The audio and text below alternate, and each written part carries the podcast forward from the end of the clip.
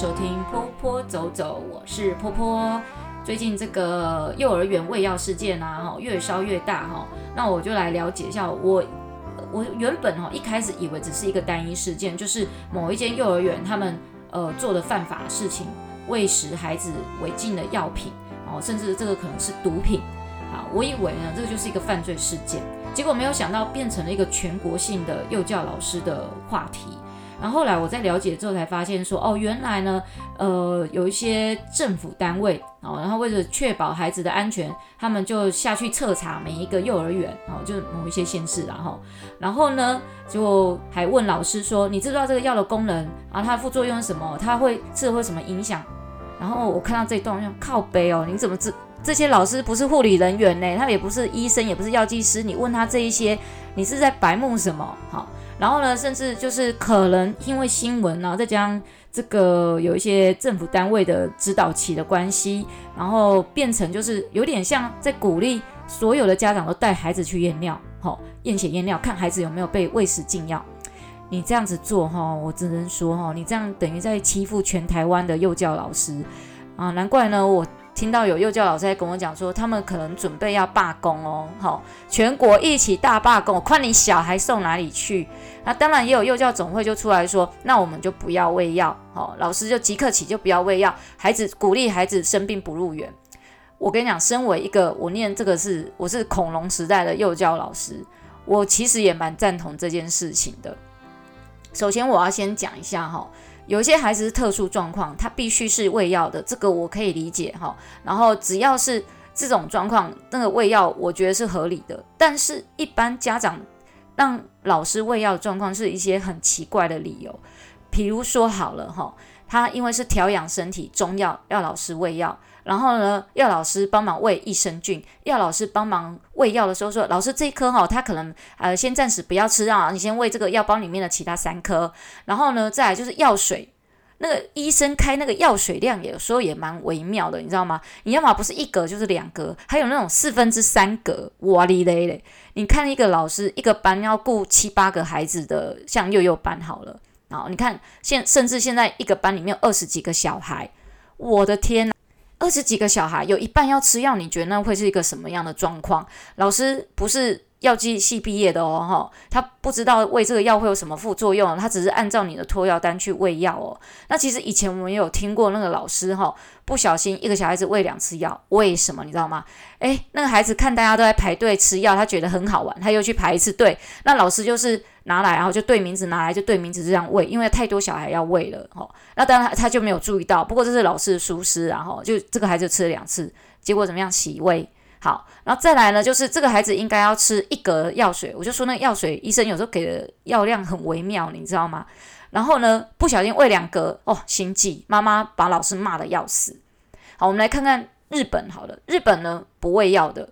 他们呢，只要孩子生病，一定是马上通知家长接回去。所以难怪我看一些日剧啊，哈，那个他们常常会探讨，就是说，呃，日本妇女呢，在职场上面常常被受歧视，因为他们常常因为孩子生病要赶快赶回去接送小孩，然后导致他的工作必须由别人去帮他，呃，继续执行。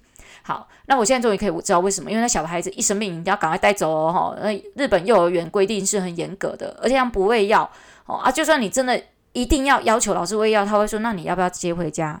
哎，就照顾照顾到不用吃药的状况再回来学校。”那我也再去看，那我们再看美国，美国他们也是幼儿园不喂药。哎，真说真的，我看那么多的美国影集，然后呃电影啊什么的，我从来没有看过有喂药这个桥段。然后，如果你真的需要喂药，那一定是特殊状况才会，呃，特殊的处方签。比如说，这孩子有特殊疾病，必须要请幼儿园老师协助喂药。那协助喂药这件事情呢，必须要园方老师都同意了，他们才肯喂药。然后在呃呃，就是我们台湾好了，我们台湾其实就是我刚才讲幼儿园喂药，可是其实我们的国中小学甚至高中哦。然后是都有所谓的保健室，他们有专业，那个是因为法规呢规定一定要有那个呃护理师在的，所以呢，他们都有专业的人可以去呃监督喂药这件事情。那可是呢，幼儿园奇怪呢，我觉得记得幼儿园以前法规规定也是，你每个幼儿园一定要配置一个护理师，可是你纵观全台湾的幼儿园，你看有哪一家有护理师？真的有的，真的是那个是贵族学校啦，哈，才会有那种护理师。那比如说，呃，我之前有去过，呃，担任过某一间学校啊，哈，它是幼儿园、国小、国中、高中都有，所以它有专业护理师在。那吃药时间呢，其实就是有护理师可以监督。那台湾的幼儿园大部分都是没有护理师的，各位家长，你怎么会放心的把药给孩给给孩子的老师去帮忙喂药？我不是说老师不专业哈。那个真正所有老师懂得这个药物学的人，其实没有，甚至学过药物学的幼教老师，几乎哎，我跟你讲，那个百分比里面就是个位数吧？为什么呢？因为呃，早期来像我们这个幼保系哈，这个我们大部分都是被归纳在护理学校里面的一个旁旁门左系，好，所以呢，我们跟着护。护理学校里面的学生，我们也要去修一些相关的科系，像呃，我有修过一堂叫做药物学，这个是学校很坚持要我们一定要学的，因为我们在学校有喂药这个行为，所以我们要了解呃药物的特性，还有药物的毒性。然后药为什么会有副作用，就是因为诶，它能够让你好，它也可以让你不好，所以哦，药呢也是一体两面的，你知道吗？然后还有就是说，为什么一定要喝一定的吸吸量？因为过量会孩子可能会有造成副作用，然后少量达不掉达不到那个效果。还有为什么一定要这个诶四小时六小时？诶，你知道不同的药胃药啦，什么药啦，他们都其实有小时不同的小时时间要吃的。那医生一般帮我们开三餐是饭后，是因为你的这种感冒药通常有一些都是很伤胃的。所以他一定要有一些些食物先胃诶、垫底，让这个胃壁比较不容易被呃这些药物给磨损。然后还有就是说，呃，因为我们三餐呢会有一定的那个物理特性，所以我们会知道时间到就吃药，好，就会才会记得吃药。如果医生今天跟你讲啊，四小时吃一次，你可能会忘记；可是饭后吃，你不会忘记，很难不会忘，就是很难不会不记得这样子。好，光是这个药有这么多的特性在啊，哈。然后还有就是喂药有那么多的风险在，我实在是不太懂为什么台湾家长会那么勇敢让老师来帮你喂药，你知道吗？我甚至还看到卡达卡达这个国家，他们呢学校也是不喂药。哎，拜托一下阿拉阿拉伯这种国家里面，你知道吗？我们有时候觉得，哎，他们不知道教育程度啊，生活水准有没有？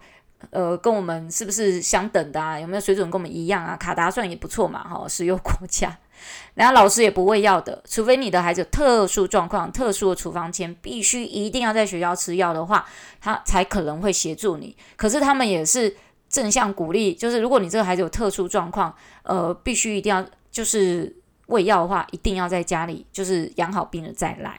好，除非是真的没办法，他其实也不是感冒，他就是必须长期用药，需要老师协助啊。这个必须有就是很多方啦，哈。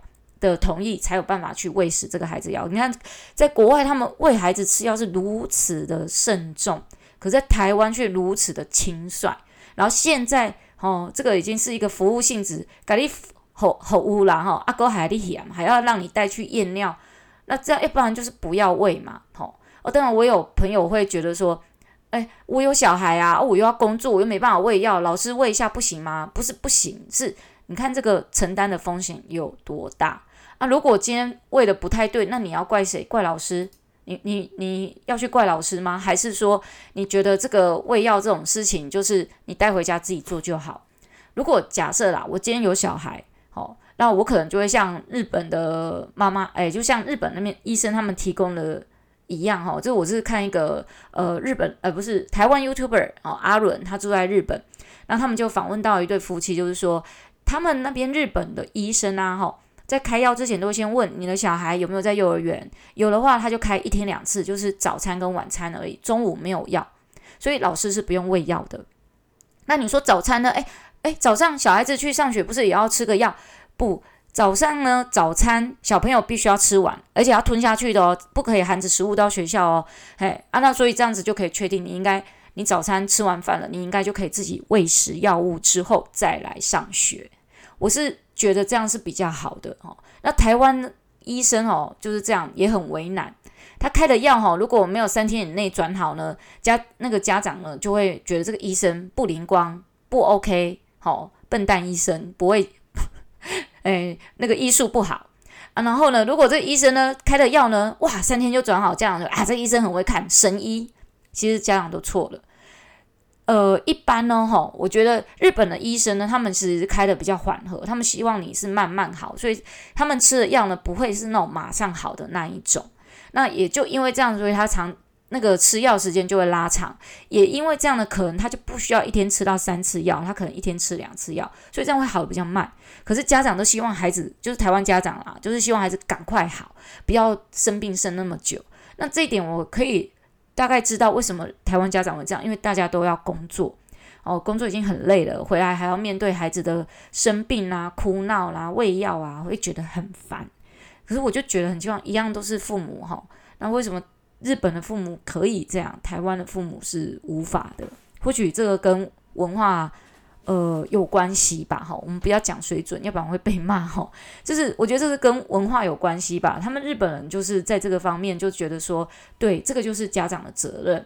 可是台湾家长很容易把这种喂药啦、孩子的教育问题啦、孩子的什么行为失常啦什么，通通都丢给学校，好像就是自己还他生了一个有有就是生产了一个有问题的一个产品，然后他就有问题，他就丢给。学校维学校就是一个维修中心。好、哦，我我有时候会很有一种很深的感触，就是说，呃，我觉得在台湾的小孩好像好像是家长去买来的产品，如果这个产品有问题，我就是送给别人去维修就好。这个 这个是事实哦，大家听的会不会觉得我讲的有点太超过？因为不管孩子今天吃药啦，哈，如果吃的没有很好，就怪学校老师可能喂药不标准。好，没有准时或喂药不够，然后呢，孩子行为失常有问题，就是学校老师可能没教好。然后呢，孩子呢在学校可能受伤了回来，就觉得老师没有照顾好。然后孩子呢回来如果讲话，呃，就是不小心讲到脏话什么的，就觉得学校老师没有教好。啊，孩子回来呢，一二三四不会念，这个国字不会看，然后就怪学校老师没有教好。我觉得台湾的幼教老师好辛苦诶。承担所就是全村人，就全国人的希望，就是除了要照顾呃孩子的生活起居，哦，还要照顾他的健康，还有还有他的知识这些问题，家长就好像呃我把孩子送到学校我就没事了，其实不是的，我相信不是每个家长都是这样，可是我看到了很多家长都是这样。我曾经教过有一个孩子，好像幼幼班啊小班哦，哇塞，他真的是一个大魔王。他就是一个很暖心的小孩，什么东西就是上画画课，什么都抹成一团啊，什么都弄成一团，然后前面跟他讲的，他后面就全部都抹成一团。那他在上课，平常上课的时候就是或躺或坐或卧啦，哈，然后走来走去啦，讲话也讲不清楚。那你就可以知道这个家庭，我们通常会想到是家庭教育可能有点状况。那孩子呢，还有两个弟弟。这两个弟弟跟他哥哥一样，然后有一天我听到他的家长说：“啊，终于三个都可以送出来了。”可见爸爸妈妈自己生产的呃孩子呢，他们自己也觉得很累，所以他送到学校交给老师处理，然后只会跟老师说：“啊，老师辛苦了，老师真的辛苦了。”因为呢，除了要处理这些孩子的问题之外，现在还要加上被。呃，政府误会说，可能老师也有那种乱喂药行为，鼓励家长带孩子去验血验尿。我觉得这是真的很不可耻。就是 这个政府是怎么了？哈，你不是在替这个人民着想，你是在替某些状况在着想。哦，现在只是哎，现在有一个什么事情就带风向，好像你很有所为，其实你一点所为都没有呢。你不好好去彻查这一件犯罪事件。让大家清清楚楚知道这一间学校的状况是如何，这些老师为什么会用药，为什么每个老师都有药，这些老师他们是什么来历的，然后为什么他们会去做这些事情？你不把这件事情做好，反而是鼓励全台湾的家长都带孩子去验血验尿，这对吗？哦，如果家长看了，我觉得今天家家长看了这个新闻。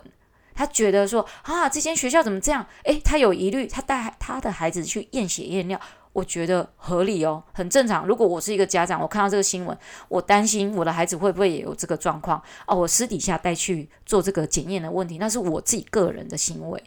可是政府竟然是一个带风向的行为，然后让所有的家长都在质疑老师这件事情，我觉得这有点不太 OK。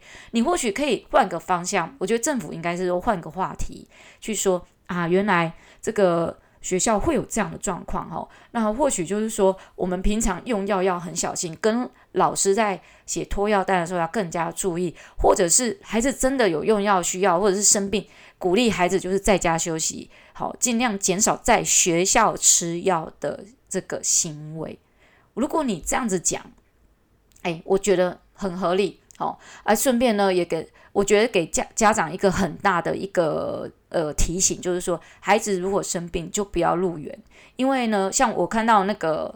呃，卡达啦，哈，还有美国的他们的那个声明啦，哈，就是，诶，其实我在想，卡达是不是选美国的那个声明，哈，他们是说，你本来孩子生病就不能够来学校，即使他只是快要好的，也不可以来，他要完全好了再来，因为他来了之后，可能会产生其他小朋友，还有老师、其他以及以及其他工作人员生病的几率，然后导致就是学校的教学品质、保育能力降低，你看。人家就是有写这样的声明啊，我们 其实台湾也有啦，吼，我就是我们其实也有很明确的，就是跟家长都有说，孩子生病就是不入园，免得就是影响大家。我觉得，呃，现在的家长比较有这样的想法，知道说生病流鼻水就不要去团体多的地方，好，那老师如果生病也不要去学校照顾孩子。那以前我们是。感冒、重感冒都还要在学校照顾孩子哦。那老师会重感冒的原因也有很多种啊，可能被孩子传染啊，自己呃着凉啊，什么都有原因哈、那现在呢，大家也很有概念了，老师生病也是不进学校的，小孩子生病也不要进学校。但喂药这件事情，如果你都已经病好了回来学校，为什么还要吃药？哈、就是因为他可能小感冒啦，哈、吃个药，这个你不觉得这也是一个 bug 吗？好、既然你都知道孩子生病不能送来学校，那你就是在家里照顾好啊，吃完药再来。那如果他都好了，来学校应该是不用再吃药。为什么来学校还要吃药？是不是？好啊，那我也要呼吁一下那些说要帮孩子调养身体的家长，拜托你那个调养啦，哦，保养品麻烦在家里吃就好，不要带到学校给孩子吃，就是请老师的孩子帮忙喂食。这真的很奇怪，你到底代志为什么要放在学校？老师的责任就是专心照顾所有的孩子。他一个人，你看一个老师一天八小时，好，八小时哦。他如果有八个孩子，每一个孩子有一个小时的足够照顾时间而已哦。好，不是八小时哦。我的我的意思是说啦，你如果一个很 focus，老师所有 focus 在一个孩子身上时间大概就是一个小时。那如果今天十六个孩子，你老师一天八小时，你觉得他有多少时间专注在一个孩子的身上？时间大概有多久？哦，当然这样子计算，你会觉得，嗯，这样好像不太合理啊。我觉得，我告诉你，这是很合理的。八小时，十六个孩子，一个老师专注放在每一个孩子的时间是平均分摊，而不是一个孩子我可以专注在他身上八小时，或者是家长你在孩子身身身上能专注的时间可以一天二十四小时，这是不一样的。也就是因为。老师他的职职责跟护理师、药剂师、医师的职责是不一样的，术有专攻。这也就为什么我觉得孩子哦，如果生病就不要入园。好，那如果真的需要喂药，跟医生商量一下。其实我有看过那种很有责任心的妈妈，她跟医生说，孩子平常白天是要去学校的。好，那。他如果呃有没有可能就是那个药孩子吃的是会好的，但是可以把它改成就早晚吃就好。医生就有开那种早晚的，那呃可能会好的比较慢，好、哦，但是药呢也不，我跟你讲哦，那个早晚吃呢可能好比较慢，但是药并不会，你知道不会比较毒。如果你是短短时间就好的，那个药性其实是很毒的，是啊，我这样讲好像也不太对。药性是很强的，好，我改正我的说辞，它药性是会很强的，那个那种药性很强的，它伤害体内的器官也有相当的可能性，比如说胃这件事情。所以孩子呢，如果从小胃就不好，有可能就药吃太多，好，或者是他可能天生就不太好，我也不能讲说药吃太多胃就会不好，我等下会被护理人员或医护人员攻击哈。我只是说药呢，其实它是。呃药物是暂时补助性的，哦，那他如果慢慢吃慢慢来，药不要给太重，他慢慢吃他也会好，哦，那那个药性是一样强。如果你是三天很猛的给，跟慢慢给那个是差很多的。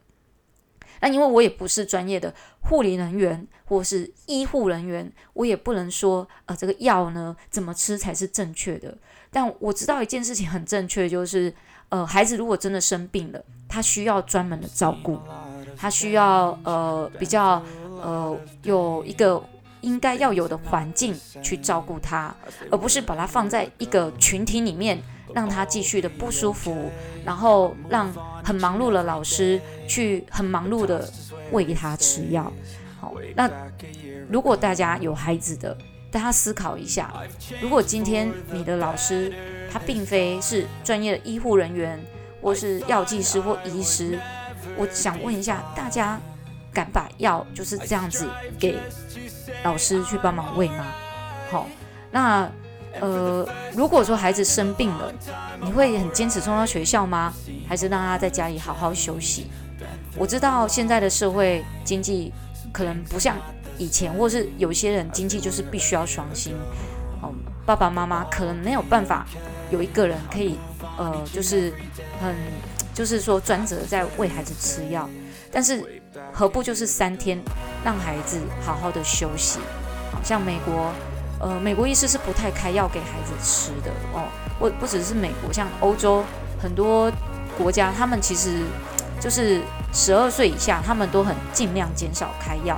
他就会叫你回家多多喝水，多休息，好好的休息个三天，不要就是过度。你知道，孩子有的家长会说啊，他生病的时候活力还是很好啊，让他流流汗啊。不不不，生病的时候你就是要让他，他如果真的是感冒，他需要静养休息。多喝热水，让他冒汗是应该的。过度的活动并不会让他的病好得很快。好，这就是我们今天的分享。公告烧瞎了哈，哦，跨流这，我大概有看到这哈，对幼教老师不公平啦哈，或者是家长可能不太清楚的状况的时候，我认为公告你叫烧瞎。其实孩子的生命是需要很多人一起来呃维护跟养成的。没有一个幼教老师，专业的幼教老师，他会想要伤害孩子。每一个从事幼教的老师，其实像我自己还在这个行业里面，都是基于我们也真的是非常喜爱孩子，我们也希望能够带给孩子快乐的回忆，然后健康的生活。所以，呃，家长跟老师之间，我觉得是要有很好的一个沟通，嗯，尤其是在用药方面。好了，我们今天分享就到这边喽，谢谢大家的收听，欢迎大家下次再次收听坡坡走走，拜啦。